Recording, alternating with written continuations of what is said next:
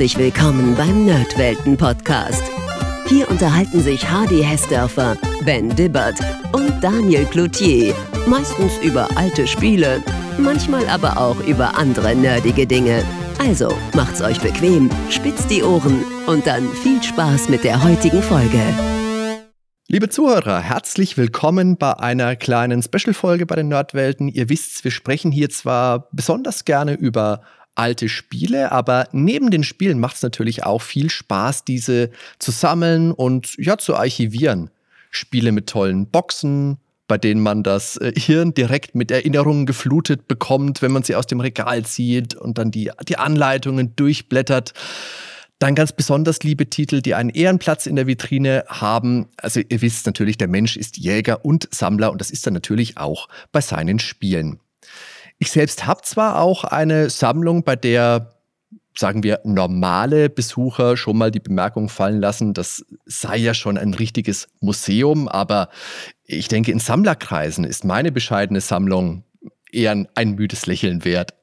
Deswegen brauche ich für so eine Episode jemanden an meiner Seite, der die Bezeichnung Sammler wirklich verdient. Und ich habe das Glück, dass ich auch gar nicht arg lange suchen muss, denn wenn er nicht gerade mal Landurlaub von der Kilruffy-Jagd auf der Tiger's Claw hat, dann hegt und pflegt mein Freund Chris Blair seine beeindruckende Spielesammlung. Und das passt perfekt. So können wir nämlich auch endlich mal wieder zusammen aufnehmen. Ich sage jetzt schon mal, hallo Chris, schön, dass du mal wieder mit dabei bist.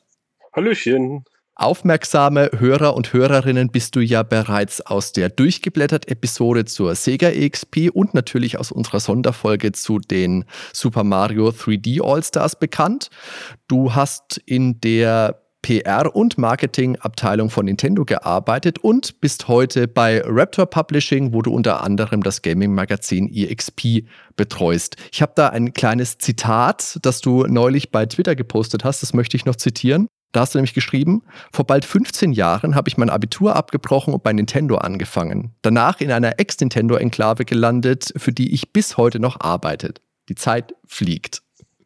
Habe ich da irgendwas vergessen? Nein, es ist äh, richtig. Also ich arbeite jetzt äh, genau seit äh, 2009 bei Raptor Publishing sogar. Und vorher bei Nintendo? Genau, also vorher bei Nintendo, dann eine Zwischenphase als kleiner Verkäufer bei GameStop. ja. Leute über den Tisch ziehen, das habe ich dann auch gelernt. Mhm. ansonsten bei Raptor eine zwischenzeitlich auch unter anderem für Activision, Square Enix kleinere Sachen gemacht, also für Agenturen. Aber meine Herzenseele bleibt bei diesem Verlag. Und natürlich, wenn man so lange wie du auch schon mit Videospielen zu tun hat, dann ergibt sich wahrscheinlich von Haus aus, dass man dann, keine Ahnung, eine ordentliche Sammlung aufbaut, oder? Ja, das äh, gibt sich schon von Haus aus, weil meine Eltern selber Zocker waren Aha. und äh, mir als Kind äh, eingebläut haben, oh Gott, du kannst diese Pappverpackung nicht wegwerfen, weil das könnte ja mal was wert sein. Oder, äh, also beziehungsweise meine Mutter war immer nach dem Wert ausschauen und mein Vater war einfach, es ist einfach schön, Sachen in Regalen stehen zu haben, als jetzt so eine Cartridge, die dann einstaubt. Ja, wie cool. Und da hat sie halt früh, ja, früh angefangen, Ende der 80er schon. Krass und äh, bis in die 90er und dann habe ich äh, aktiv angefangen zu sammeln. Also schon mit neun bin ich in die Videospielläden vor Ort gegangen und habe dann auch die Sachen gekauft, gebraucht und äh, da durfte ich mein Taschengeld halt investieren. Ja, und deine Eltern, muss ich jetzt nochmal fragen, haben die wirklich noch eine Sammlung? Meine Eltern haben eine kleine, äh, aber feine Sammlung, ja. Also vieles äh, habe ich dann einfach sozusagen mitgenommen, als ich ausgezogen bin. Aha. Ich glaube, bei vielen wissen sie noch nicht mal, dass ich es äh, habe. Äh, es, es, folgt auch schon so lange, dass äh, vor, ich glaube, letztes Jahr kam das mit Mario, dieses, diese Cartridge, die sich für 1,5 Millionen verkauft hat. Ja. Dann, äh, meine Mutti dann anruft, hey, sag mal, hast du eigentlich dieses Super Mario von uns gesehen? Und ich meiner Mutter dann äh, klar sagen musste, dass unser Super Mario keine 50 Flocken wert ist. Aber so, so, kommt es halt äh, natürlich. Aber trotzdem, ja, sie haben noch Game Watches daheim, sie mhm. haben noch Switch jetzt sehr viel. Also es ist schon cool. ganz schön. Das ist ja super. Also, liebe Zuhörer, liebe Zuhörerinnen, ihr merkt jetzt schon, wir wollen uns heute generell über das Sammeln von Computer- und Videospielen unterhalten, aber natürlich ganz besonders auch persönliche Erfahrungen über das Sammeln, wo man die Spiele so bezieht, wo man sie herbekommt, welchen Zustand man anstrebt, solche Dinge unterhalten und wir sind ja quasi auch schon mittendrin. Jetzt äh, haben wir schon einen kleinen, kurzen Überblick zu deiner Person bekommen. Möchtest du uns jetzt vielleicht noch ein bisschen darlegen, was dich für diese Aufnahme zum idealen Gast macht und wie dann wirklich der Ausschlag war, dass du zum Sammler geworden bist? Ist das jetzt rein auf deine Eltern bezogen oder hast bei dir selber auch irgendwann nochmal Klick gemacht?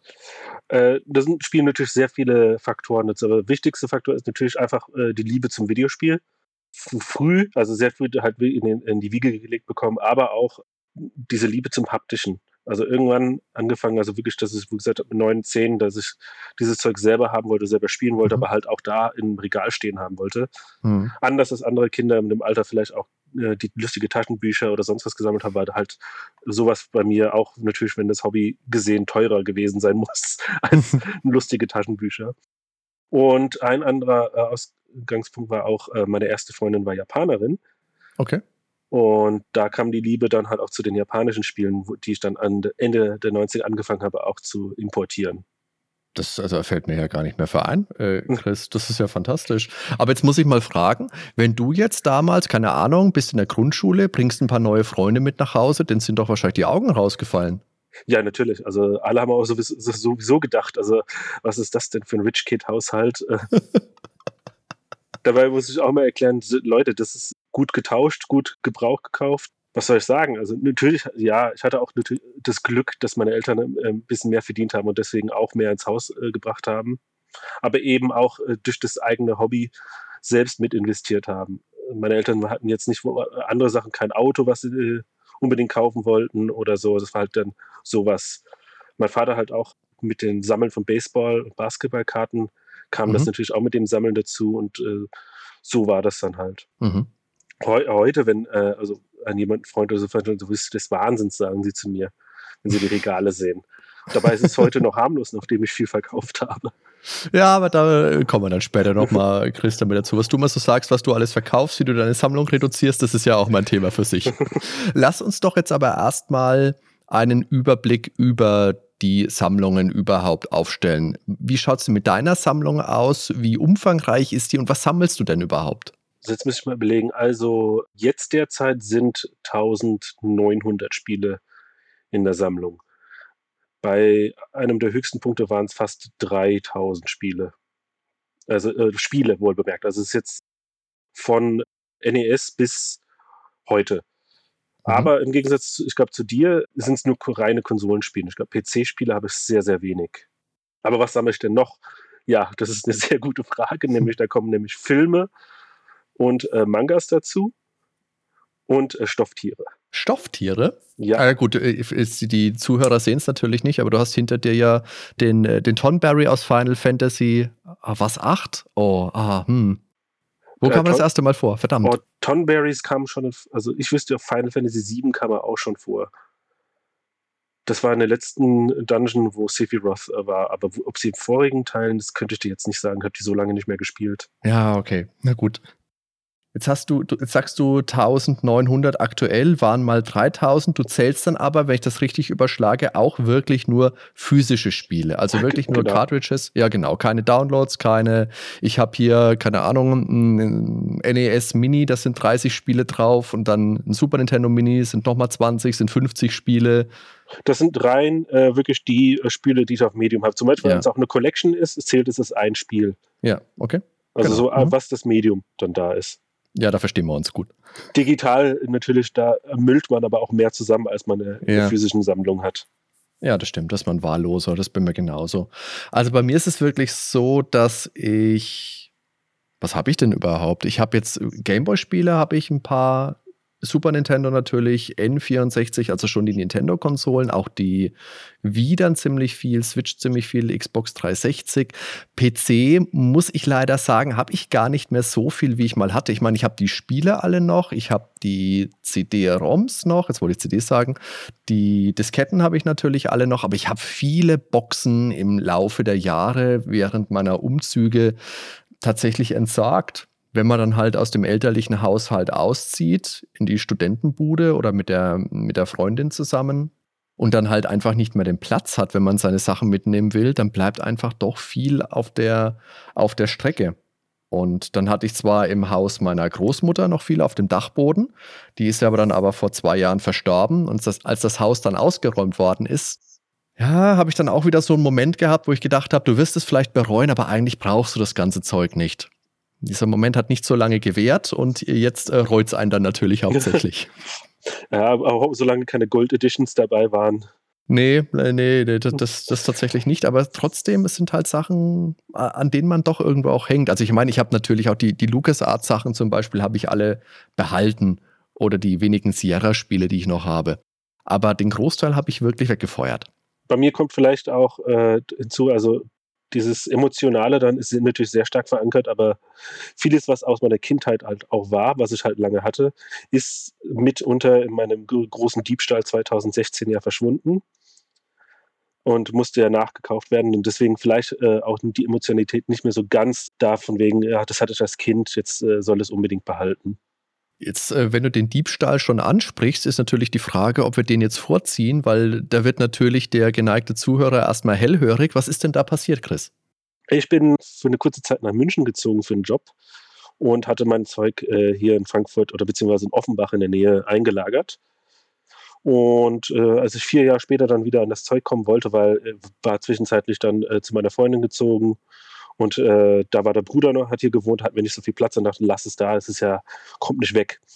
Ja, es kommt nicht weg, natürlich. Es kam halt dann, wie es kommen sollte, ist ungefähr 90 Prozent äh, gestohlen worden, zu einer Zeit, wo die Sicherheitssysteme magischerweise ausgefallen sind. Und äh, sehr, sehr, also schmerzhafte Sammlung, also Super Nintendo alles weg, dann PlayStation 1 alles weg, äh, die neueren Sachen alles weg. Tat schon weh. Was hast du da alles verloren? Kannst du das ungefähr überschlagen?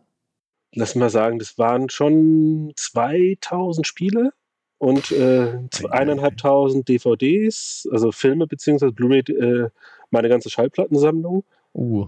Äh, da bin ich nur Glück im Unglück gehabt, dass äh, von der Schallplattensammlung nur die Beatles-Platten noch in der anderen Kiste übrig geblieben sind, aber alles andere war weg. Vielleicht war es auch ein Dieb ohne guten Musikgeschmack, ich weiß es nicht. ja, und halt also Sachen, die ich mal geerbt habe, wie äh, ein Chapeau Clack war weg, äh, mehr, äh, die Eisenbahn, die ich von meinem Opa geerbt habe, also mhm. also nur, nur, nur die Lok und die Bahn selbst, aber der Rest war halt noch alles in Kisten und halt natürlich alles durchgewühlt, zerrissen.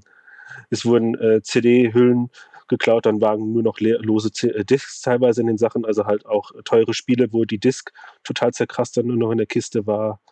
Also es war schon ein einschneidendes Erlebnis dann auch für den Sammler. Und war das eingelagert in so eine, wie man es, keine Ahnung, aus diesen US-Serien kennt, in so eine, so eine Lagerbox oder wo war das gelagert? Genau, das war so eine Lagerbox, wo das eingelagert war. Also auch äh, abgesichert mit einem äh, Kamerasystem, auch so Metall, äh, eigentlich, das mit ohne weiteres reinkommen sollte. Warum genau, weiß ich nicht. Und äh, natürlich das Schöne wie immer ist, die Versicherung äh, hat ja nicht wirklich bezahlt und streitet halt immer noch. Das ist ja unfassbar. Das wäre nämlich die nächste Frage gewesen. Ja. Das Puh. Das ist ja, das ist ein starkes Ding. Okay. Hm. Aber es ist halt wie es äh, anderen erwischt es in der Sammlung im Keller mit einem Wasserschaden. Andere haben dann im äh, Dachstuhl Probleme gehabt. Also es ist halt natürlich beim ja. Sammeln muss man sich immer darauf einstellen, dass es eventuell irgendwas passieren könnte. Da hast du schon recht, freilich, aber Versicherung ist immer ein schwieriges Thema. Ich meine, meine Eltern hatten auch vor Jahren mal einen, einen nicht selbstverschuldeten Wasserschaden. Das hat auch, ähm, na, ist ein Thema für sich. Aber jetzt haben wir gehört, was aus der Sammlung rausgekommen ist. Aber was kommt denn alles in deine Sammlung? Also jahrelang war es wirklich so äh, Spiele von allen Generationen, allen Konsolen, also sehr viel Japanisches. Ich hatte Saturn en masse, äh, Mega Drive, äh, vieles von alt, alten Nintendo-Konsolen. Und heute ist es halt schon stark umgeschiftet. Also es ist jetzt äh, so, dass ich äh, von äl also älteren Nintendo-Konsolen weniger japanisch jetzt auch wiederhole, sondern mehr das PAL-Zeug, auch wenn äh, Debatte hin oder her, ich, ich habe da mehr Bezug dazu, dass das Spiel mhm. äh, zum Beispiel Super Nintendo Deutsch ist, obwohl ich auch Amerikaner bin. Und Game Boy genauso, also die älteren Sachen, aber zum Beispiel diskbasierte Sachen wie PlayStation oder Saturn habe ich aufgegeben, auch aus Gründen wie zum Beispiel Discrot. Ich mhm. hatte Saturn-Spiele, mhm. die durch bloße Lagerung halt auch irgendwann kaputt gegangen sind. Also diese bekannten Fresslöcher und so. Also auch ein Thema für Sammler, was man bedenken muss. Mhm. Und heute ist es jetzt diese Spiele und sehr viel Switch. Also ich glaube, mein Fokus liegt mittlerweile auch auf der Switch. Und wie sammelst du da? Also schränkst du dich da wirklich ein und sagst, okay, ich sammle jetzt halt dieses System oder ein Genre oder Zeitperiode, Entwickler, Publisher. Wie entscheidest du, was du überhaupt brauchst? Also ich habe schon immer so gesammelt, dass es nicht äh, an, auf Masse ist, sondern wirklich auf Qualität im Sinne mhm. von, das ist ein Lieblingspublisher, wie du schon sagst, ein Genre. Also zum Beispiel für Super Famicom habe ich immer noch also fast jedes JRPG, was äh, gemacht wurde. Das war so ein Faible von mir. Mhm. Ich hatte es dann auch auf andere Konsolen ausgeweitet, aber dann gemerkt, äh, da kommst du in Nöte. Also da müsstest du so viel sammeln. Bei Switch ist es jetzt so, es gibt sehr viel Gutes. Ich äh, mache da eine, eine, Mischung aus äh, First Party halt natürlich, ja. aber sehr viele Indies, die es da auch gibt. Also ich kaufe auch von den Limited Run Sachen zum Beispiel, wenn jetzt weiß, dass die Spiele mir sehr gefallen. Mhm aber nicht mehr so viel wie also auf Masse. Natürlich gibt es halt auch Momente, was merkte jeder, der mir auf Twitter folgt, dass ich plötzlich wieder eine, äh, eine Wühlkiste gefunden habe, wo es plötzlich dann Switch-Spiele für 5 bis 10 Euro gibt. Spiele, die sonst auf Amazon immer noch 50 Euro kosten und dann ich eskaliere. Das, das gebe ich dann. Perfekte Wart, ja. Aber ich gebe es halt dann äh, oft, wenn ich dann merke, ich habe ein äh, bisschen zu viel gekauft, dann doch an meine Freunde und Bekannte weiter. Also wir müssen das aber vielleicht jetzt auch für die Leute, die dir jetzt auf Twitter nicht folgen, muss man das vielleicht auch ein bisschen umreißen. Der Chris, der hat, keine Ahnung, alle halbe Jahre hat er mal seinen Rappel und dann stellt er sein Retro-Purge online und dann bietet er, keine Ahnung, wie viele Spiele haust du für einen äh, Purge so raus? Was war der letzte? Wie viele Spiele hast du beim letzten Retro-Purge, beim letzten Ausmisten verkauft? beim letzten Ausmisten waren es 350 Spiele. 350, so, pass auf. Und dann dann siehst du jeden, ich glaube Donnerstag oder Freitag ist so dein Einkaufstag, dann geht der Chris in die, in die Elektromärkte und postet irgendwelche Bilder und sagt, hoho, ich habe ja wieder ein paar Spiele gekauft, dann kommt da wieder 20 dazu und hier steht er wieder in der Wühlkiste drin und sagt, ah ja, bevor es hier die, die, die Scammer mitnehmen, nehme ich halt, keine Ahnung, mal 20 Mal das mit, braucht es von euch noch einer, so ungefähr. übertrieben natürlich, so schlimm ist es nicht. Übertrieben. Aber, äh, na, also ich glaube so, der, der, wirklich kritische Sammler, der ist an dir vorbeigegangen. ja, also wenn es jetzt diese Wühlkisten-Momente gibt. Also es gibt dann zum Beispiel, äh, letztens hatte ich die 3DS-Spiele gefunden, zum Beispiel jetzt so Restposten von Akatronic. Da waren die ganzen Fire Emblems zum Beispiel da, ja, dabei. Ja. Da, da, läufst du halt auch nicht einfach dran vorbei und das sagst, ist, ah, nee ne, okay, dass ich mir jetzt Hello Kitty Racing Cruisers oder wie das äh, für Switch geholt habe, da, da kann man jetzt ein bisschen drüber streiten. Aber ja. also ich hatte vor einer, das ist jetzt auch schon Jahre her, das war als die, jetzt muss ich überlegen, die Wii war da schon eine ganze Weile aus, dem, aus den Läden mehr oder minder abgelöst und die Wii U war gerade ich, ich wollte jetzt fast hoch im Kurs sagen, aber das war sie ja nicht so wirklich. Also war gerade die aktuelle Nintendo-Konsole, sagt man es vielleicht so. Und dann war bei uns im lokalen Elektromarkt ein riesiger Stapel mit ähm, Zelda Skyward Sword pro Stück 15 Euro. Und da denkst du dir halt auch, pff, eigentlich brauche ich da jetzt nicht sieben Stück, aber wer weiß, wann man es mal gebrauchen kann also so Momente hat, glaube ich, jeder einfach mal, dass du wirklich davor stehst und denkst, ah, mm, mm, ja, komm, nehmen wir mal mit. Ja, nur der, also ein Unterschied vielleicht, äh, was natürlich auch andere Gamer oder andere Sammler jetzt für mich unterscheidet, ich hole das Zeug wirklich zum Zocken und zum Weitergeben, nicht in der Hoffnung, dass es mal in fünf Jahren äh, 500 Euro wert ist. Das mhm. ist ja, das ist halt das Ding. Du hast dann diese Wühlkisten, wie letztens äh, bei uns im Mediamarkt in der Nähe, 10 Euro Skyward Sword für die Switch. Da mhm. waren 20 Stück da. Eins nehme ich mit. Nächsten Tag höre ich, dass dann irgendein Scalper äh, die restlichen 19 Stück mitgenommen ja, ja, hat. Klar, ja, ja. Und du weißt halt sofort, was da Sache ist. Also, wenn man jetzt drei, vier mitnimmt für Freunde, finde ich immer ganz nett. Das ist, meine, ich biete es dann auch den Leuten an.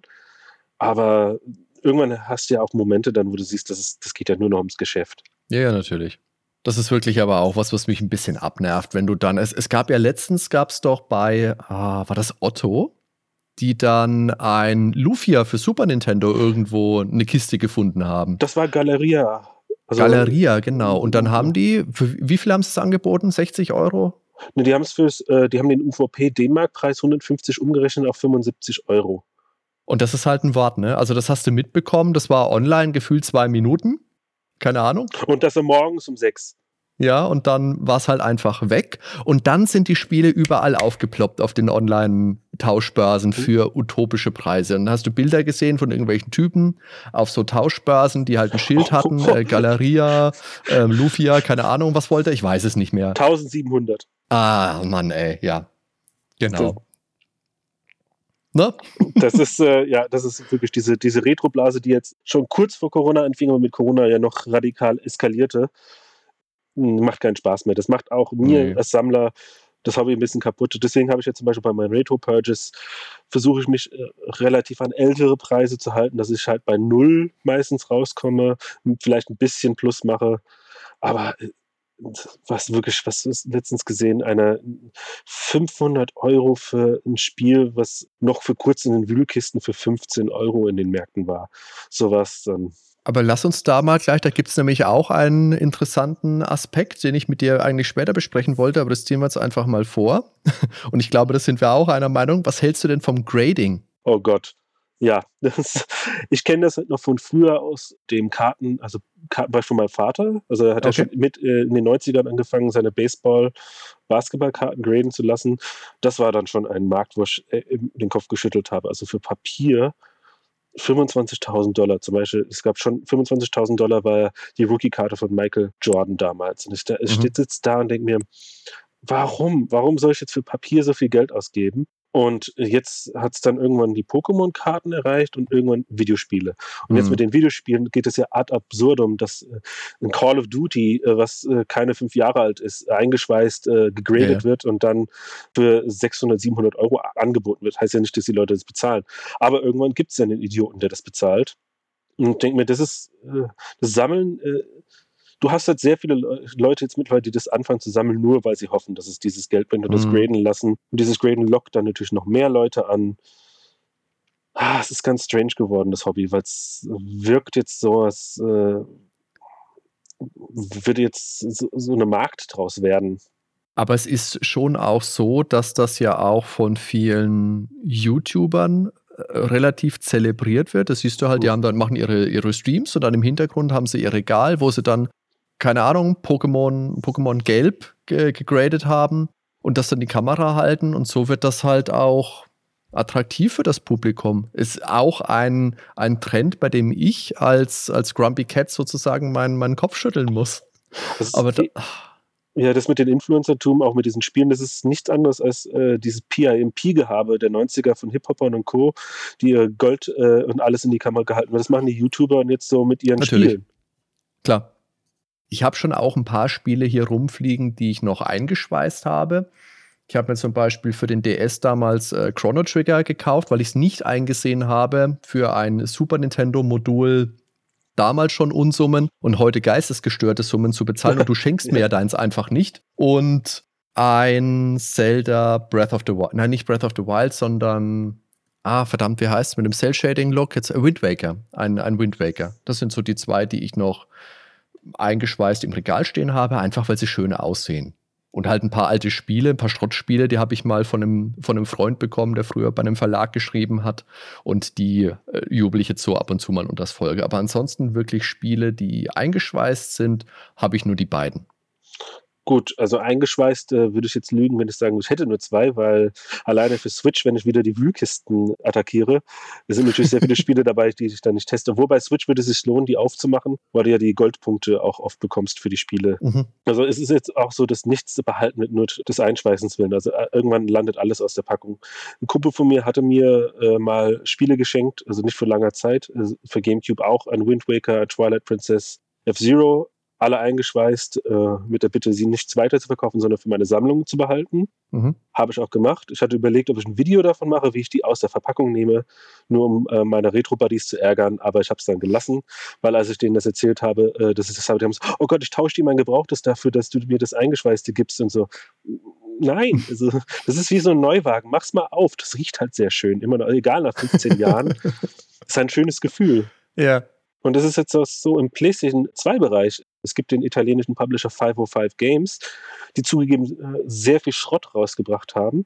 Aber da findest du noch auf eBay äh, unter anderem sehr viele PS2-Spiele, die noch eingeschweißt sind. die immer noch 10, 15 Euro kosten. Mhm. Und jeder Mal, der so auch so die Spiele wie das Onichan Bara zum Beispiel kam hier als Zombie Zone mhm. raus.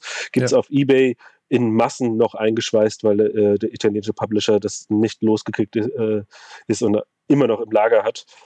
Und macht, kauft euch mal eins und macht mal einfach auf. Das ist ein schönes Gefühl, alte Spiele wieder aufzureißen. Es ist aber natürlich halt auch ähm, ein Hobby, das jetzt je nachdem, was man so sammelt und wie man so sammelt, auch ganz schön ins Geld gehen kann. Wie gehst du denn damit um? Wie teilst du dein Geld denn ein? Sagst du generell, hier, jetzt gehe ich in den Elektroladen und dann Feuer frei? Oder setzt du dir ein bestimmtes Kontingent? Ich setze mir nicht das Kontingent, sondern meine Frau setzt mir mittlerweile das Sehr Kontingent. Okay. Es ist so, ich nehme einen, also einen Teil meines äh, Zusatzgehaltes, was ich halt durch äh, redaktionelle Arbeiten für andere ähm, Verlage mache, das ist zum Beispiel mein Geld für Videospiele. Mhm. Und halt vieles, was ich noch auf Lager von meinen Retro-Purchase habe, also auf PayPal und Co. Das, wenn ich, dann gebe ich es halt beim Mediamarkt aus und dann äh, zahle ich das wieder dann auf mein Konto ein und so. Also ich habe schon so, dass ich äh, mich bremse. Also es, es, gab Zeiten, wo ich mich eben nicht gebremst habe und dann am äh, Mitte des Monats dann plötzlich dann nur noch Nudeln und Ketchup auf dem Teller lagen. weil ich unbedingt dann halt dieses Spiel so kaufen musste. Und, oder, oh Gott, schon wieder eine 3 für 2 Aktion, jetzt muss ich wieder äh, Spiele kaufen. Also es ist natürlich auch äh, Sammeln kann auch ein Stück weit in, die Sucht gehen und das ist halt ja. auch das Finanzielle, was dann halt leiden kann und das erwischt halt auch leider Gottes sehr viele Sammler. Da ist halt immer gut, wenn man jemanden hat, der einen bremst oder man in der Lage ist, äh, selber äh, Ziele zu setzen. Dadurch, dass jetzt diese Wühlkistenaktionen die Spiele 5 bis 10 Euro kosten, ist es jetzt nicht so schlimm. Also wenn man jetzt zum Beispiel auf eine Retro-Börse gehen würde, bei den heutigen Preisen, das, das kann mhm. schon tödlich enden. Ja, Wobei ich nochmal auf deine Wühlkisten zurückkommen muss. Ich weiß nicht, ob ihr da bei Frankfurt einfach andere Wühlkisten habt als wir hier bei Würzburg oder ob du einfach immer nur Spiele dahinlegst und so tust, als hättest du die aus der Wühlkiste. Nee, es gibt, also bei uns, äh, die Saturns und Mediamärkte sind da sehr darauf bedacht, Altware loszuwerden. Ja. Altware, das heißt Sachen, die bis zu 16, 18 Monate in den mhm. Regalen rumliegen, die nicht gekauft wurden. Und das betrifft halt auch eben gute Spiele und jetzt auch viel PS5, weil wer hat denn schon eine PS5 oder mhm. so? Das sagen auch die Märkte, dass keiner eine PS5 hat, deswegen verkaufen sie die Spiele nicht. Das werden die verschleudert. Und das ist halt bei denen hier sind sie darauf bedacht. Also unser großer Saturn hier auf der äh, Zeile in Frankfurt, der hat halt auch noch eine große Entertainment-Abteilung. Die meisten mhm. Märkte haben ja nur noch ganz kleine, wenn überhaupt. Es gibt viele Märkte, die haben nur noch die äh, Akatronic-Sachen, also sprich Software-Pyramide früher. Mhm. Das sind diese Produkte mit dem roten Sticker und der äh, weißen Aufschrift oder so eine Art. Ansonsten haben sie nichts. Und hier haben sie noch groß, aber sie haben halt auch nur begrenzt Platz. Und was weg muss, muss weg. Und dann gibt es das. Aber es kann halt sein, auch sein, dass ich habe es von anderen Städten gehört, dass sie auch sowas haben. Aber dann gibt es genauso viele Idioten wie mich, schon die vorher da waren und das Zeug gekauft haben und deswegen glaubt keiner, dass es existiert. also bei mir ist es mit dem, mit dem Ausgeben für die Spiele mittlerweile wirklich so. Also ich habe wirklich gezielt gesammelt für das Super Nintendo. Und da habe ich inzwischen eigentlich alles, was ich sagen würde, das will ich wirklich unbedingt haben. Und das kann ich auch vertreten, das haben zu wollen. Wie gesagt, Ausnahme beispielsweise Chrono Trigger. Deswegen, das ist wirklich was, wo ich inzwischen an dem Punkt bin, wo ich für mich gesagt habe, meine Sammlung ist mehr oder weniger abgeschlossen. Ich kann alles das, was ich brauche, auch an meinem Original Super Nintendo spielen und damit bin ich auch zufrieden.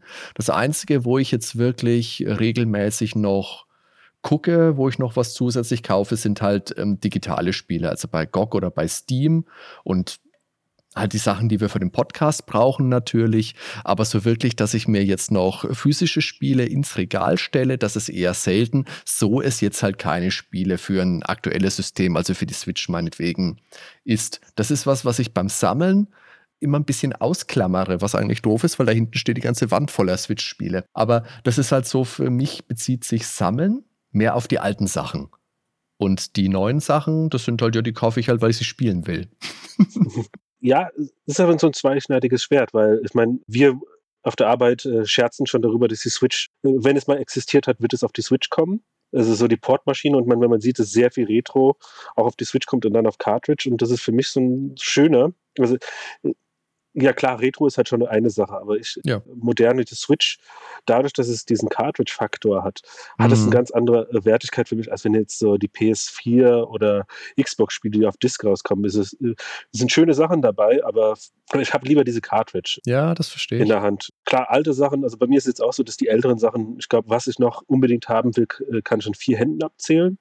Der Rest ist so, ach, das ist jetzt über 50 Euro, äh, das werde ich niemals dafür bezahlen. Vergiss es, das mache ich nicht es ist einfach übertrieben. 50 Euro ist äh, für ein gebrauchtes Spiel ist schon eine Sache, aber dann, mhm. was ich immer noch haben will, ist eigentlich das of Arcadia für die Gamecube, weil das einer der wenigen Spiele ist, die ich noch unbedingt wieder haben will, das geklaut wurde. Aber mhm. 100 Euro, 150 Euro aufwärts, das sehe ich nicht ein. Also äh, ich rechne manchmal auch in Spielstunden äh, versus Euro, also äh, wird es sich lohnen. Sagen auch Leute, ist verrückt und dann sage ich, das ist trotzdem ach, zu viel. Und wir bewegen uns ja immer auf eine Steilkurve aufwärts. Also, ja, absolut. Und gerade Skies of Arcadia, das ist auch ein Spiel, das habe ich damals, da hat es bei mir einigermaßen angefangen mit dem Sammeln. Da war der GameCube, meine ich, sogar noch aktuell. Das Spiel aber schon ein bisschen älter und selbst da war das schon nicht so einfach, da überhaupt nochmal dran zu kommen. Tolles Spiel. Ja, ich habe es geliebt, aber ich weiß auch, meins hatte ich auch nur durch Zufall äh, in meiner äh, GameStop-Zeit dann abgehalten können, weil es da jemand verkauft hat und ich kann es mhm. sofort äh, für mich dann reklamieren. Ansonsten, nee, nix, hätte ich nichts bekommen. Und Switch ist halt, wie gesagt, durch, dadurch, dass du alles irgendwie gefühlt bekommst, also alt, neu, Indie, ja. hat es für mich einen ganz anderen Stellenwert. Also ich kaufe natürlich auch noch PS4 und äh, PS5, äh, aber äh, früherer Verfechter von äh, nur physisch bin ich halt auch weggegangen, also vieles digital zu kaufen. Mhm. Also ich brauche jetzt so Massenprodukte wie Call of Duty und Far Cry, die ich sehr gerne spiele.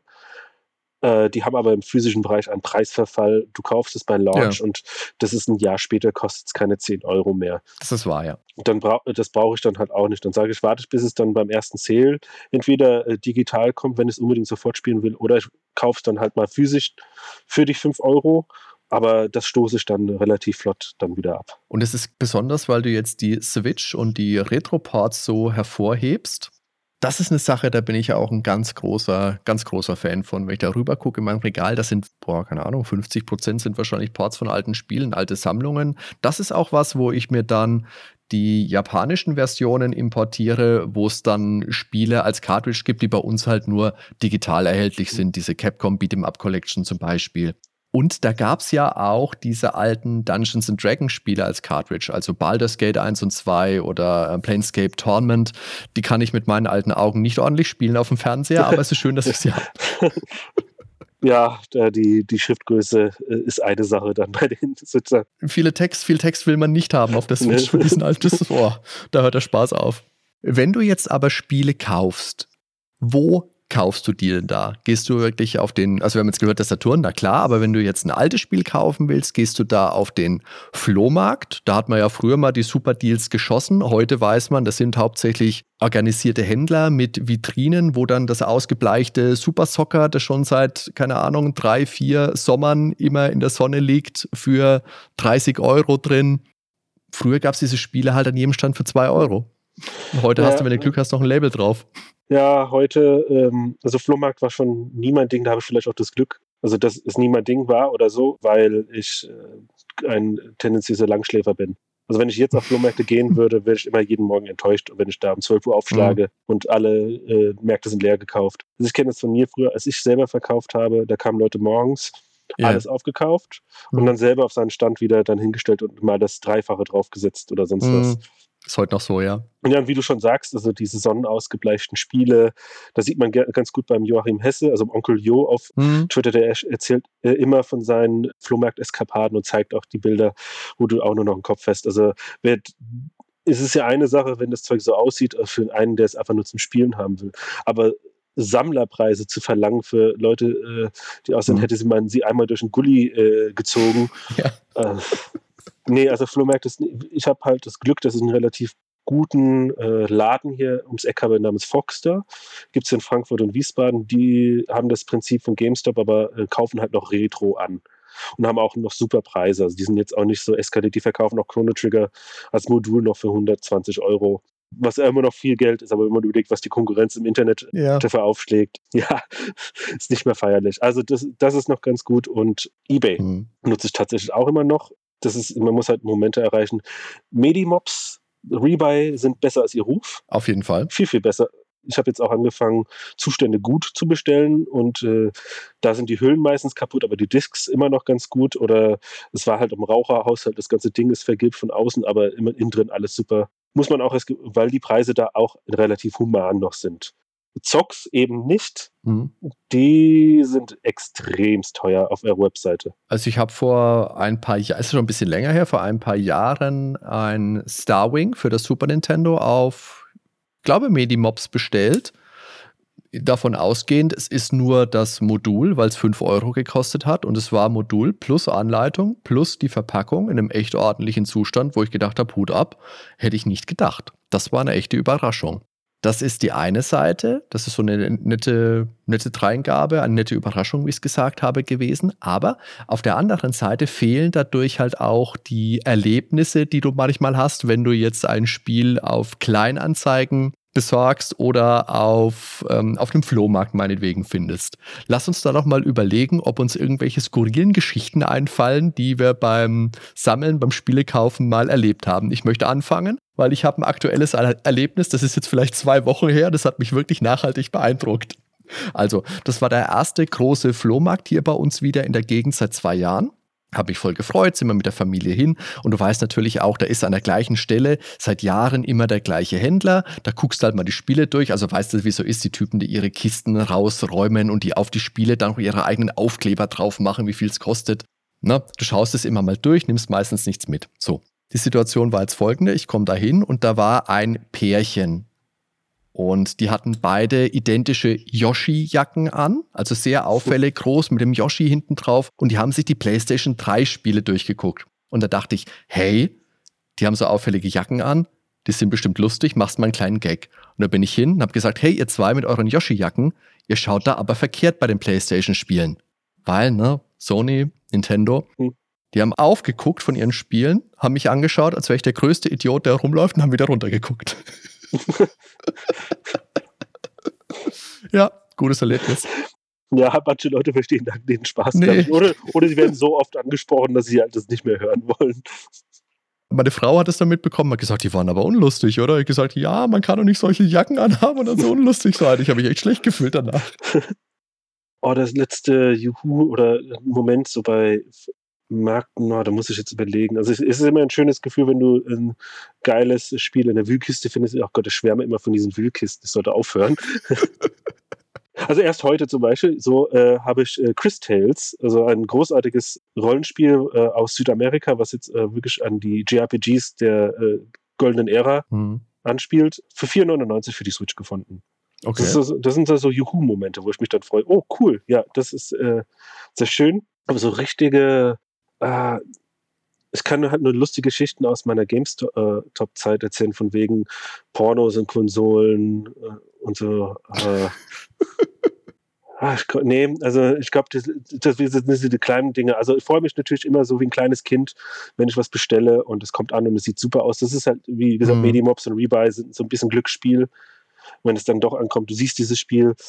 Was, was war so also ein Beispiel? Ich hatte letztes Jahr das Dragon Quest 5 für den Dance mhm. bestellt, was ja auch immens teuer ist. Dann hatte es äh, Medimobs für 30 Euro drin. Die französische Version und ist, oh Gott, das, können, das wird bestimmt storniert, wird bestimmt storniert. Und dann kommt dieses Ding hier an, in dem besten Zustand, wie man sich nur vorstellen kann. Äh, und du sagst, oh, das ist doch so schön, das, dieses Auspacken. Das ist auch französisch, das ist mir egal.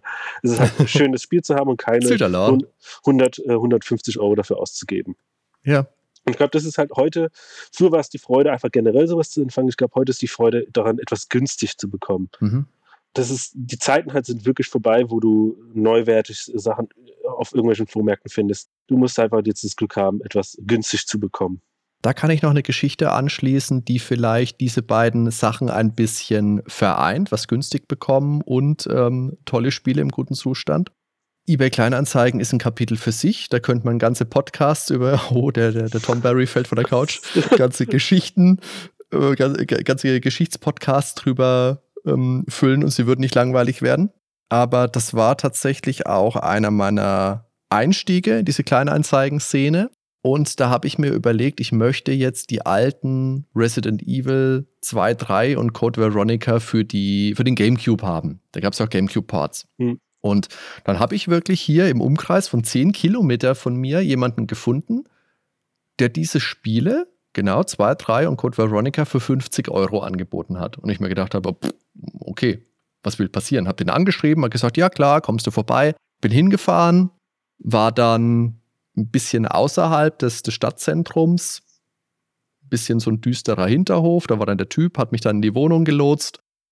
Und es war halt, keine Ahnung, irgend so ein verlassener Gang, ganz hinten die letzte Wohnung. Es war alles dunkel, es war nicht so sonderlich aufgeräumt, sagen wir mal. Ein großer Leguan ist rumgelaufen. Also nicht im, im Cave, mhm. nicht im, in der, im, im, Terrarium, sondern der, der Leguan rennt durchs Zimmer. Und ich habe mir gedacht, okay, hier endet das Kapitel HD Hessdörfer jetzt anscheinend. Und dann hat er mich bei, hat er gesagt, hier, setz dich mal auf die Couch, ich zeig dir ein bisschen was. Und ich dachte, oh Gott, oh Gott, oh Gott, ich will nur spielen und will wieder gehen. Dann hat er seine Playstation angemacht, hat mir irgendwie was bei Final Fantasy 8, glaube ich, vorgespielt und hat angefangen, mir seine Lebensgeschichte zu erzählen. Also er hat jetzt eine neue Freundin und keine Ahnung, die ist jetzt geschieden und hat zwei Kinder und es läuft alles voll super. Und ich sitze auf der Couch und fange an zu schwitzen und denke, oh Gott, gleich bin ich, gleich bin ich fällig. Aber nach einer Weile habe ich dann die Spiele ähm, bekommen, habe sie bezahlt und bin gegangen. Aber das war spannend. Das war nicht der Herr Cloutier, oder? der war's. Nee, der, der, hat ja weder eine Playstation noch hat er Spiele für den Gamecube. Aber immerhin, es, es hatte dir's, du hast Resident Evil Spiele geholt und hast Resident ja. Evil äh, Flair bekommen. Das war unbedingt, mehr. Kann, das kann man sagen. Das war allerdings noch vor diesem Reboot mit dem, ähm, wie ist es, Resident, Resident Evil 7, The Village. Aber dieser Flair war es, exakt der gleiche. Wie ist es denn jetzt, wenn du die Spiele kaufst und auch vom Wühltisch kaufst? Kaufst du fürs Regal oder kaufst du, um zu spielen? Ich kaufe eigentlich jetzt 99% zum Spielen. Also natürlich schön Regal, äh, aber es geht um das Spielen. Aber natürlich äh, dieses zweischneidige, äh, ich hätte es auch digital kaufen können, klar, aber ich will das Spiel spielen und ich will es physisch haben. Mhm.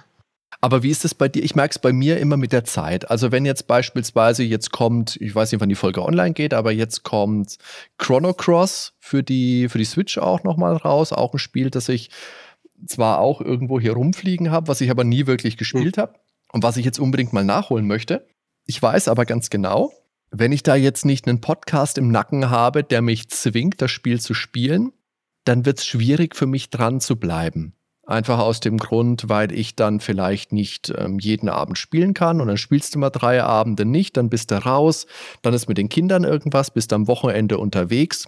Bestes Beispiel war Final Fantasy, Final Fantasy XII, habe ich vor einer Weile spielen mhm. wollen in der Switch-Version. Bin da auch ganz schön dran geblieben und dann irgendwann war ich raus. Und jetzt bin ich an dem Punkt, ich würde das laden.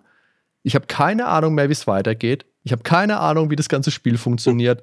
Ich weiß nicht, welche Charaktere das sind und dann ist es einfach gelaufen. Das ist bei Rollenspielen sowieso äh, fatal. Ja. Und je älter man wird, desto schneller wird mhm. auch das Vergessene. Äh, ich, vielleicht habe ich das Glück, also was Glück, also noch keine Kinder zu haben, das äh, macht halt bei mir ein bisschen mehr Zeit. Mhm. Und dadurch, dass meine Frau auch anderes, also selber Entertainment konsumiert und so, habe ich vielleicht mehr Zeit, auch das zu machen. Aber mhm. man muss, es ist wie in jeder guten Beziehung, also in, der, in diesem Fall Beziehung zu der Konsole, du musst äh, Zeit füreinander einräumen. Und das ja. äh, mache ich dann halt auch. Also ich räume mir halt dann, so, ich sage jetzt, ich spiele jetzt einfach mal zwei Stunden. Das plane ich schon mal vor, dass ich das einfach mache, block, mhm. block mir das im äh, Kopf und dann spiele ich das auch. Ich habe dieses Jahr auch ein Projekt gestartet, äh, 12 Months, äh, 12 JRPGs. Okay. Und habe auch schon drei äh, durchgespielt und jetzt wird diesen Monat Chrono Cross drankommen. Also es ist, vielleicht musst du so kleine Projekte setzen, um das zu spielen. Natürlich ist jetzt durch diese Magnitude an Videospielen, die man als Sammler halt dann noch zu Hause hat, du wirst niemals in der Lage dazu sein, äh, alles in so kurzer Zeit zu spielen. Das ist ja das Schöne ja. an den Indies, dass es so Häppchen auch teilweise sind. Dass es Spiele sind, die sind in fünf Stunden durch.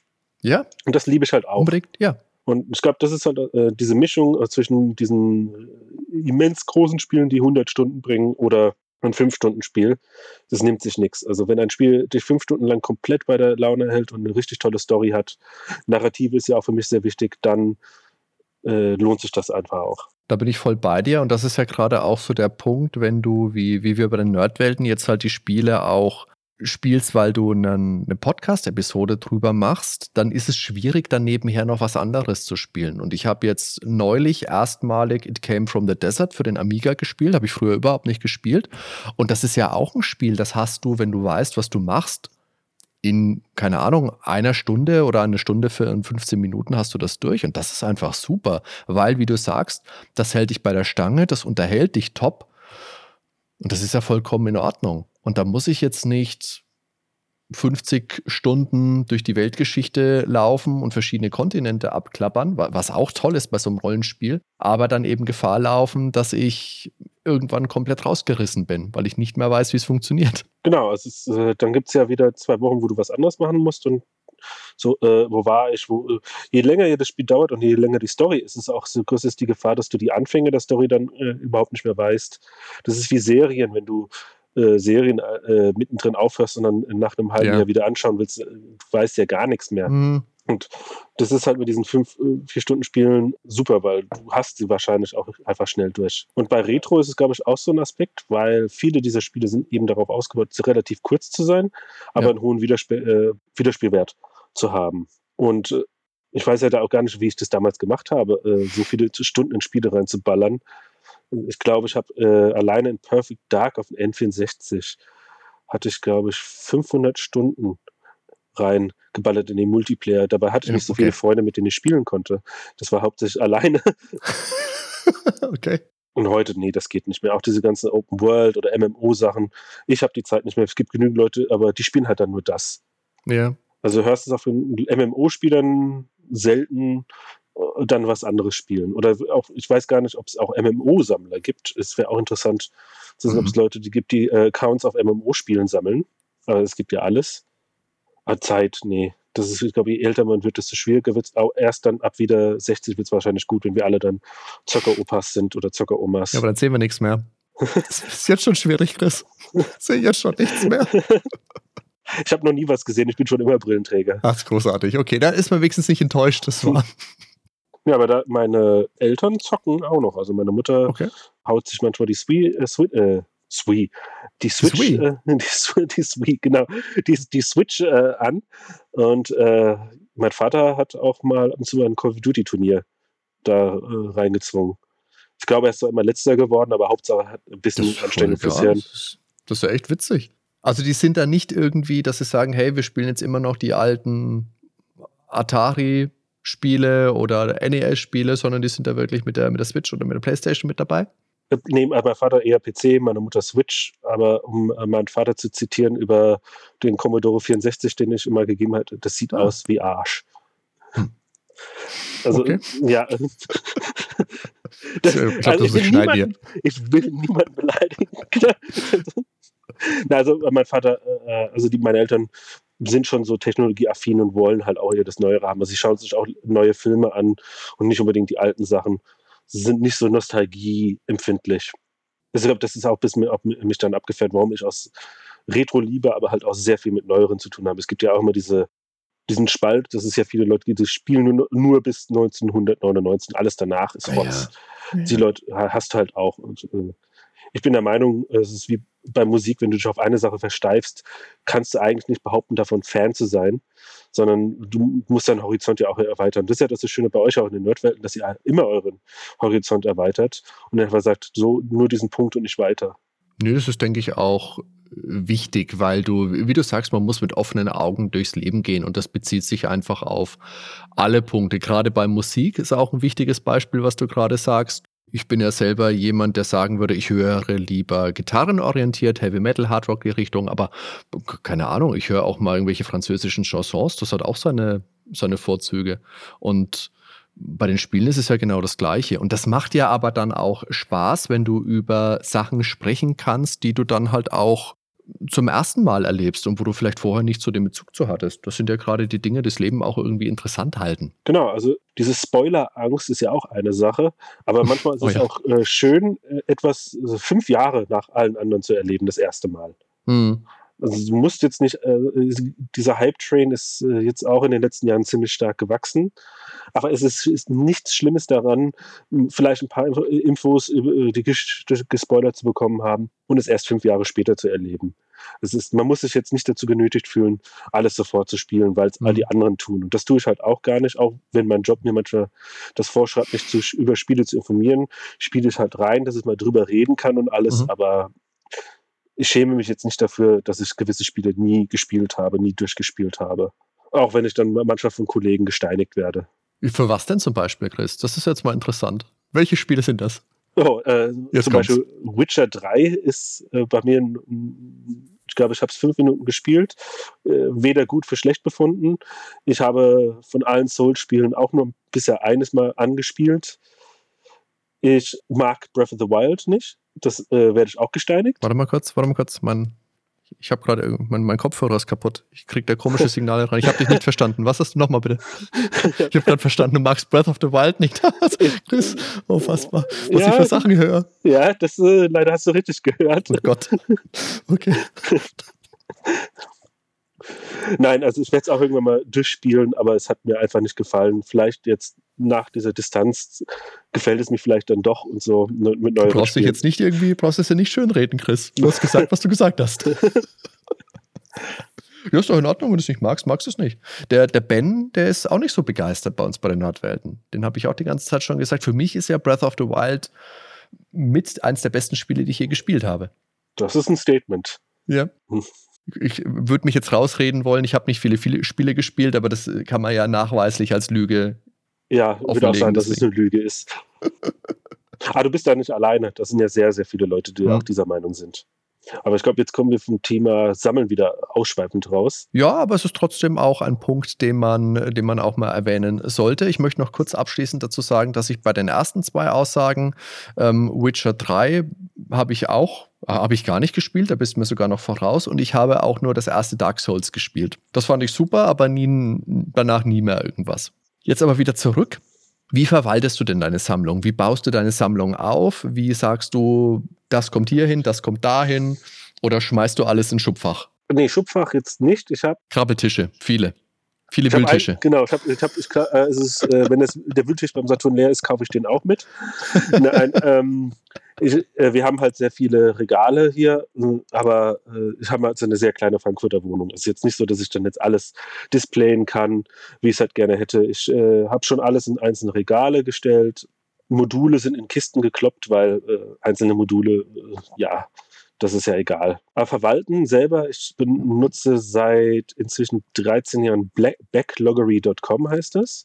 Mhm. Das ist äh, lange bevor es Retroplays äh, gab, war schon eine Seite, wo du deine Spiele einpflegen konntest, konntest nach System, ohne Cover, ohne irgendwas, aber halt selber einpflegen, kannst dann den, wie weit du es gespielt hast, Status angeben, ob du es derzeit spielst. Das benutze ich halt seit 13 Jahren, um zu verwalten. Daher wusste ich auch genau, was geklaut wurde, mhm. als die Sammlung weg war, weil ich halt da sehr penibel bin und alles Neue reintue. Wenn was wegkommt, lösche ich es auch sofort. Also ich empfehle auch jedem, der irgendwann über die 1000 Spiele kommt, unbedingt so eine Liste zu führen. Also es ist auch, um einem selber bewusst zu werden, wie viel Scheiße man eigentlich da angesammelt hat. Zu sehen, oh Gott, ich habe jetzt schon 150 Spiele für den DS, aber ich habe eins durchgespielt. Oder halt, um festzustellen, verdammt, du Idiot, dieses Spiel hast du doch schon dreimal. Jetzt hast du es nochmal gekauft. Ja, das. aber das ist passiert trotzdem mit so einer Liste, dass du es halt doch nochmal ja, kaufst. Weil das du, passiert. Du, weil du siehst es dann, ach, das habe ich ja noch gar nicht, kostet auch nur 5 Euro. Bist du zu Hause, ach, das ist mir schon mal passiert, dass ich gedacht habe, dass ich es nicht habe. Das achte Super Soccer in meiner Sammlung.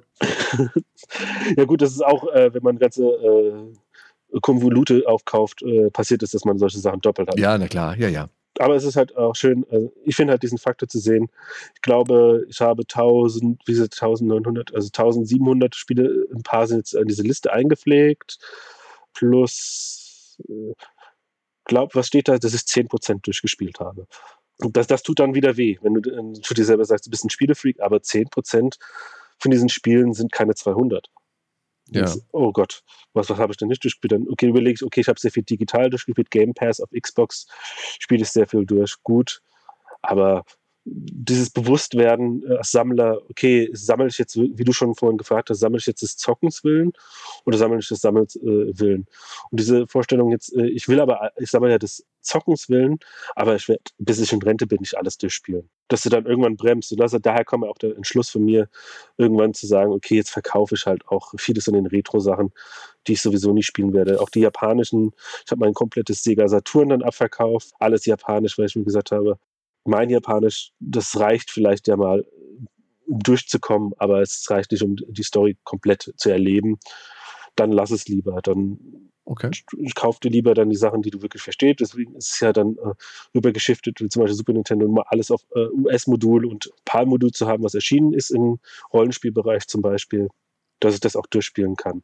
Und äh, wie gesagt, was waren es, 3000 Spiele irgendwann im höchsten Punkt, irgendwann sagst du dir, äh, es gibt mhm. ja, es, es, gibt auch Leute natürlich, die wollen ein eigenes Museum aufmachen. Ich glaube, ich denke da an Stefan Freundorfer, mhm. äh, wo der äh, regelmäßig von seinen Big Box äh, Abenteuern äh, schreibt. Die Kofferräume, den Kofferraum vom Auto fotografiert, ja. Aber der, der, hat die Ambition dahinter, aber auch daraus was zu machen.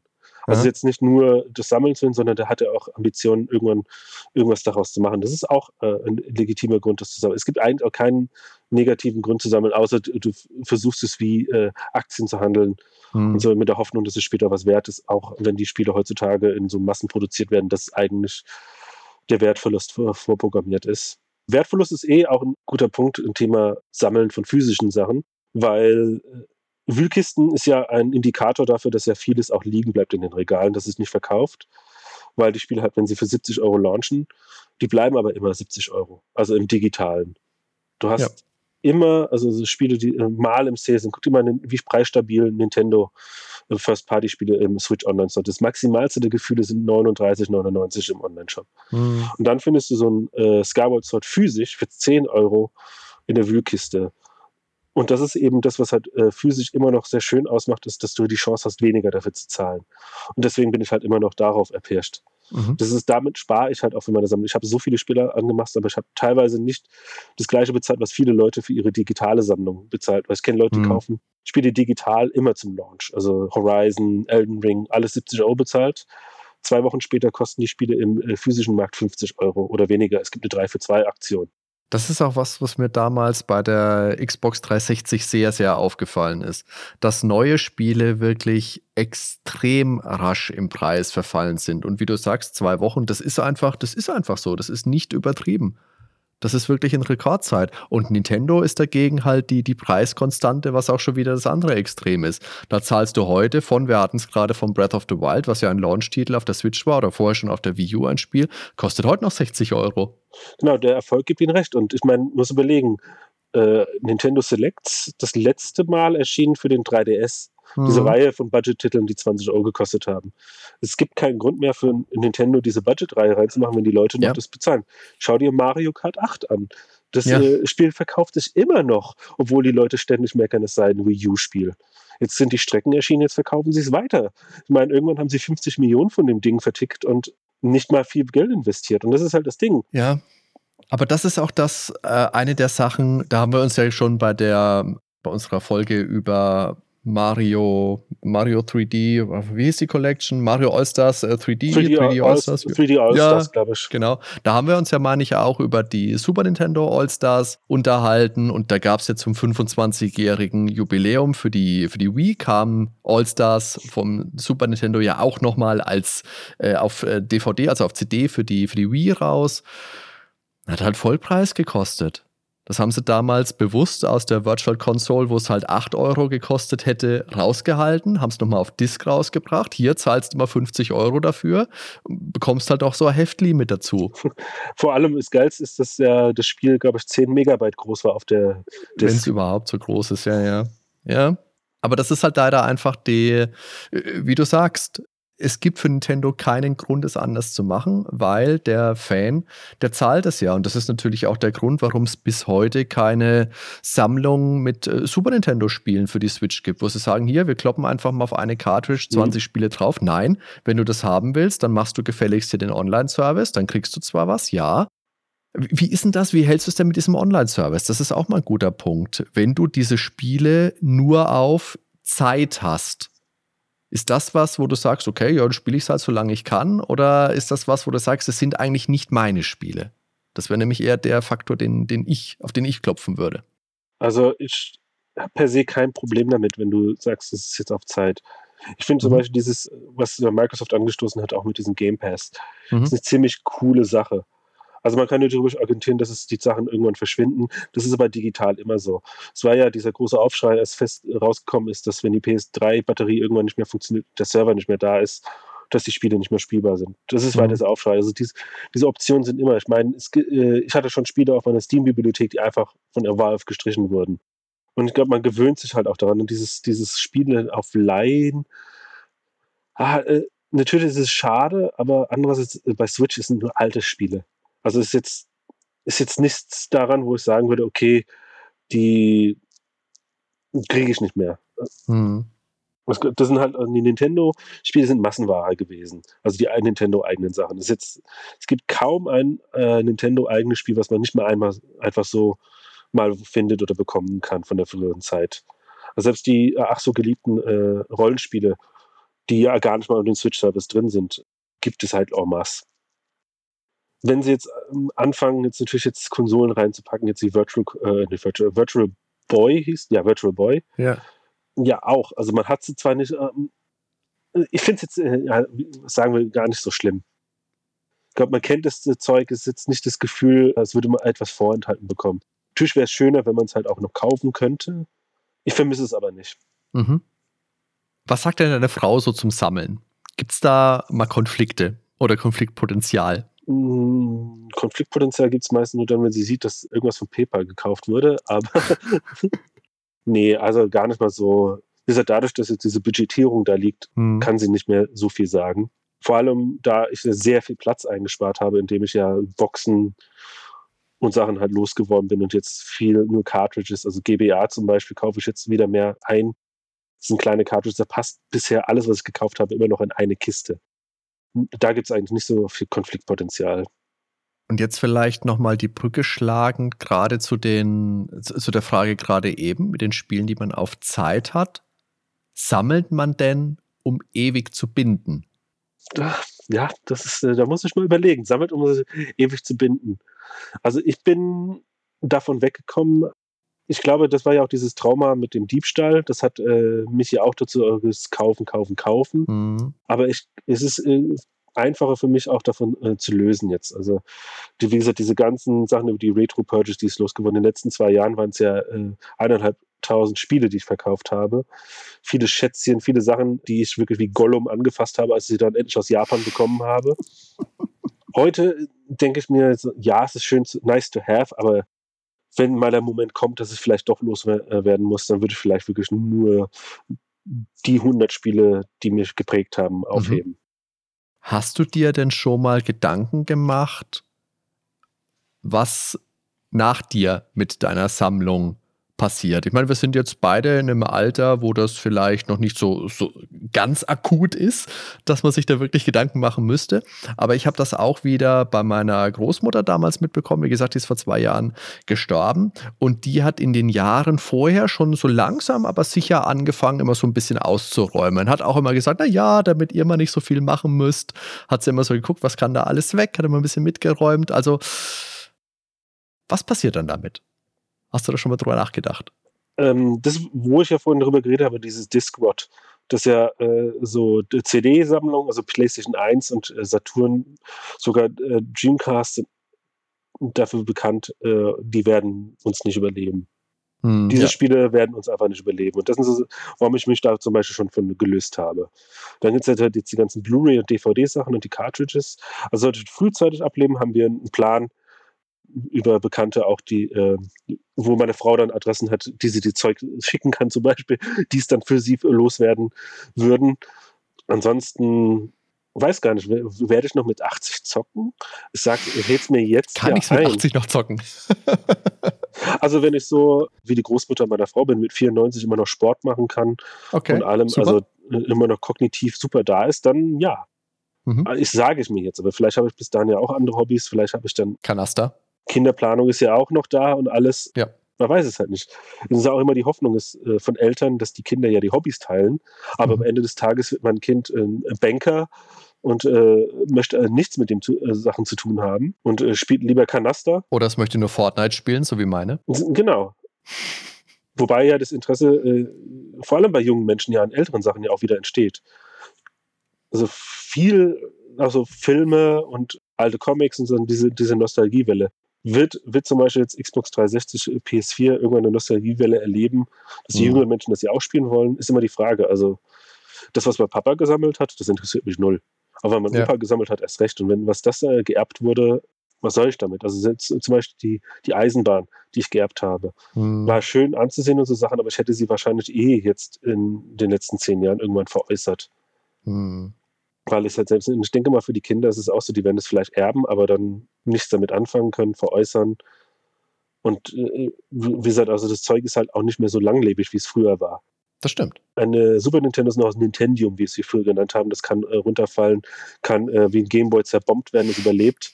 Aber eine Xbox 360, eine PlayStation 5, das ja. zehn Jahre maximal. Oder du hast Leute, die es halt reparieren können, aber irgendwann ist es halt auch nicht mehr gegeben. Überall, wo die ganzen beweglichen Teile sind, das lebt halt nicht ja. mehr so lange. Ja, das ist allein diese, diese Disk-Einzugsmechanismen. Mhm. Das ist schon, Ne? Ist schon nicht ohne. Oder die, die Laser natürlich. Das ist, wie du sagst, also die Tendium, das werde ich natürlich jetzt in meinen Wortschatz übernehmen. Ist großartig, kannte ich bisher nicht. Aber es ist einfach so. Gerade das alte NES, das Super Nintendo, der Game Boy auch noch, das N64, also alles, was halt Cartridge-basiert war, das funktioniert halt. Also wenn es pfleglich behandelt worden ist, natürlich. Wenn du jetzt nicht mal reingekotzt hast in, die, ähm, in den Slots, dann funktioniert das auch alles noch großartig. Ist einfach so. Genau, also äh, auch äh, dieses Pusten, was man angeblich nicht machen soll, hilft auch. NES, das Einzige, was beim NES als Teil halt kaputt gegangen sind, die Pins. Kann man ja. nachbiegen, Ersatzteile genau. kann man dafür kaufen, aber das Zeug wird in 40 Jahren noch funktionieren, wenn es gepflegt ist. Es ist wie ja. die alten Elektroniksachen aus der äh, äh, Nachkriegszeit, die funktionieren heute noch. Ja. Und äh, so wird es halt auch noch sein. Aber die modernen Sachen werden eben nicht mehr so funktionieren. Ist aber natürlich auch ein Stück weit so gewollt. Ich meine, wir alle äh, wissen es, jeder, der ein Auto hat, ein modernes yes. Auto. Früher mein Großvater, der hat an seinem Auto selber rumgeschraubt. Und heute, wenn das Auto merkt, hey, wenn das Auto merkt, hey, hey, der eine Reifen, der hat ein bisschen weniger Luft als der andere, hältst du mal an, mein Freund. Genau, und diese, diese geplante Obsoleszenz ist ja auch äh, gegeben, also bei Fernsehern und das ist bei Konsolen genauso. Ja. Mein gutes Be äh, oder gutes, schlechtes Beispiel ist halt die Xbox 360 auch am Anfang, äh, der bekannte Red Ring of Death. Oh ja.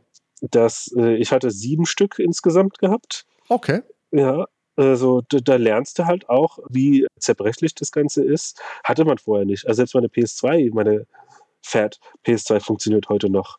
Mhm. Und diese Xbox habe ich so oft dann äh, austauschen müssen. Und dann habe ich gelernt, oh Gott, okay, das, das hat auch ein Stück weit äh, mich innerlich kaputt gehen lassen, so von Sammeln. Ich glaube, jüngere Menschen, ja. die lernen das halt jetzt auch erst kennen, also auch mit den Cartridges und so. Aber eine Switch, obwohl sie Cartridge-basiert ist, wird auch nicht mehr ewig leben. Bildschirme die Bildschirme modernen, OLED ist ja auch so ein gutes Ding. Äh, die ersten Vitas sterben jetzt auch, weil halt die Screens irgendwann ja auch äh, tot gehen. Ja. Und die Switch hatte ja auch das Problem mit dem, mit dem Joy-Con-Drift. Ja. Das sind ja auch so Dinge, die man. Und nicht jeder äh, hat ja die normale Switch, sondern auch die mit Light, wo das Problem ja auch auftritt. Mhm. Und irgendwann tauscht es halt auch nicht mehr aus. Ersatzteile gibt es ja auch nur so lange, auch wenn die EU das jetzt ändern will. Das ist halt, wie du fragst, also dieses wird meine Sammlung mich überleben oder werde ich meine Sammlung überleben? Und ich glaube, man muss halt lernen abzuwägen, was, was man glaubt, was man halt auch noch in 30 Jahren für sich selbst noch nutzen kann. Mhm. Oder man sagt, äh, reicht es mir jetzt äh, zu, von meinem Dreamcast die Spiele noch in 30 Jahren anzuschauen, aber nie wieder spielen zu können? Verkauft man es oder äh, behält man es dann? Und auch, äh, wer weiß, äh, mit welchen Systemen die Fernseher in 30 Jahren sind, ob du überhaupt HDMI dann anschließen kannst. Ich meine, wir haben heute das große Problem, dass Fernseher nicht mal mehr RGB oder äh, Cinch-Eingänge äh, haben, ja, sondern ja. nur noch HDMI. Und das Schicksal wird auch HDMI irgendwann erleiden. Und Röhrenbildschirm ist halt auch nicht auf Dauer für die ganzen Retro-Gamer da. Deswegen gibt es auch zum Glück diese ganzen modernen Sachen wie den Tink oder so. Und ich bin mal gespannt. Ja, da wird es bestimmt weiterhin auch Veränderungen geben gucke jetzt gerade mal, was ich noch an Fragen hätte. Es ist tatsächlich eigentlich jetzt nur noch eine, beziehungsweise es ist eigentlich mehr eine Aufforderung als eine Frage. Mein Konto kriegst du nicht. Warum denn immer noch nicht? Verdammt, das ist. da, darauf arbeite ich die ganze Folge. Seit Monaten arbeite ich darauf zu, dass er endlich diese Aufnahme macht, damit er einen Chrono Trigger bekommt. Chris, verdammt. Gut, dann können wir jetzt Schluss machen. Nein, also die letzte Frage ist natürlich, was sind denn so deine, die Rosinen oder die Prunkstücke deiner Sammlung? Wenn dich jemand fragen würde, ey, was hast du denn jetzt in deiner Sammlung? Dann zählst du ein bisschen auf oder sagst du das, das, das, das, diese Spiele. Das sind so die Spiele, wo ich besonders viel Freude mit habe. Also selbst Spiele. Oder Systeme. Also Systeme.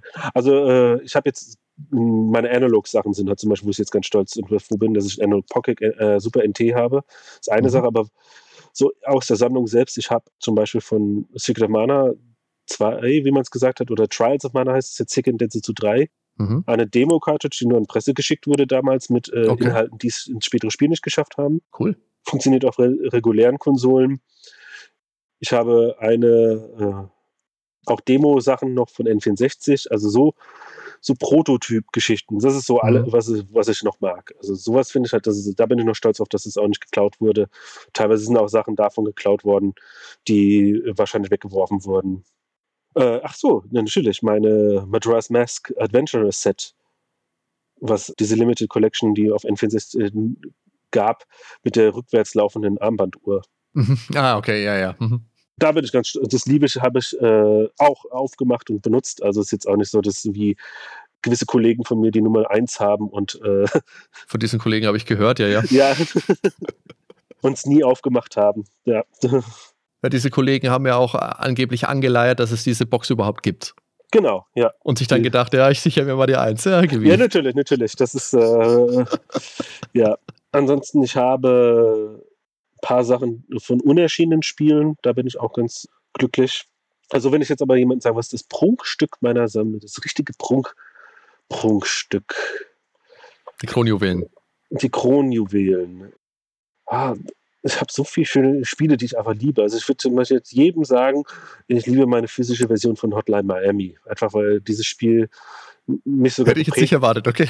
Ja, mich sogar geprägt hat, also ne, äh, so in den letzten zehn Jahren, also musikalisch und okay. Mhm. Mm, und Grandia, also ein paar, ja. So sowas einfach. Also so Spiele, die ich liebe und die ich immer mhm. wieder in die Konsole. Also wenn es darum geht, was am meisten bei mir jemals in der Konsole gelandet oder gespielt wurde, ist es Lufia 2. Also mhm. Lufia in Europa das ist so, es ist nicht mehr abgenutzt, aber das ist das Spiel, was am meisten eine Konsole von innen gesehen hat bei mir. Mhm. So über äh, 25 Jahre hinweg. Hast du denn sonst noch irgendwas, wovon du glaubst, dass wir es bei einer Podcast-Episode zum Thema Spiele sammeln unbedingt noch ansprechen müssten? Ja, schaut äh, regelmäßig nach euren Spielen. Mhm. Also schaut danach, dass sie äh, sicher sind, dass nicht Insekten reingehen. Ein bekanntes Problem sind Silberfische. Silberfische sind kein Zeichen für äh, eine dreckige Wohnung, sondern für eine vielleicht staubige Wohnung. Und je mehr Staub sich ansammelt, sie fressen Papier. Und Papier kann halt angefressen werden von Spielen. Ich spreche aus Erfahrung, weil ich es halt auch aus der alten Wohnung weiß, dass das passiert. Batterien können auslaufen. Hm. Es ist jetzt nicht so, dass die Batterien von Cartridges nicht auslaufen, sondern es kann passieren. Also man sollte also auch Spiele dann öfters äh, in die Konsole reinlegen, einfach zu testen. Und das ist auch wichtig bei den akkubasierten Konsolen wie äh, Game Boy Advance SP oder der äh, Game Boy Micro. Game Boy Micro sowieso ganz tragisch.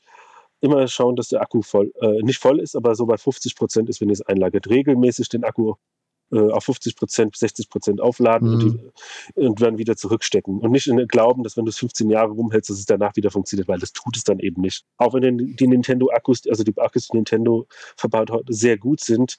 PSP wiederum, es gibt, gibt glaube ich, kaum eine PSP-Original-Akku, äh, was heute noch lebt, weil die Dinger sehr bekannt sich aufgebläht haben. Also äh, CD-basierte Spiele einfach regelmäßig schauen, ob es ihnen gut geht. Nicht, dass du es irgendwann verkaufst, sondern eine neue Kunde dann sagt, du hättest ihn verarscht, das Spiel funktioniert nicht, pflegen. Das ist, ich glaube, und das ist, ich glaube aber, der meisten Sammler sind auch so Leute, auch, die gehen mal regelmäßig durch die Sammlung, ach ja, hier mal die Hand halten, das, das Booklet wieder anschauen. Und das hilft es äh, auch, die Sammlung zu lieben und zu lernen, was du eben in deiner Sammlung nicht liebst. Wenn, wenn es einfach mal so, okay, wieder sofort wieder reinsteckst, dann kannst du da äh, Marie Kondo zweimal überlegen, ob du es dann noch behalten willst oder nicht. Das war ein schönes Schlusswort. Und damit würde ich sagen, beenden wir jetzt unsere, unser Gespräch über das Spielesammeln. lieber Chris, ich sage vielen Dank für deine Zeit. Es hat mir Spaß gemacht über deine Erfahrung ein bisschen was zu hören, mit dem, mich mit dir ein bisschen auszutauschen. Ich hoffe, wir finden bald mal Gelegenheit, das zu wiederholen. Ja, ich hoffe auch. Es gibt immer Themen, wo wir was äh, sprechen können. Liebe Zuhörer, liebe Zuhörerinnen, euch vielen lieben Dank fürs Zuhören. Ich hoffe, wir hören uns bei Gelegenheit hier auch bald wieder beim Nerdwelten Podcast. Bis dann. Servus.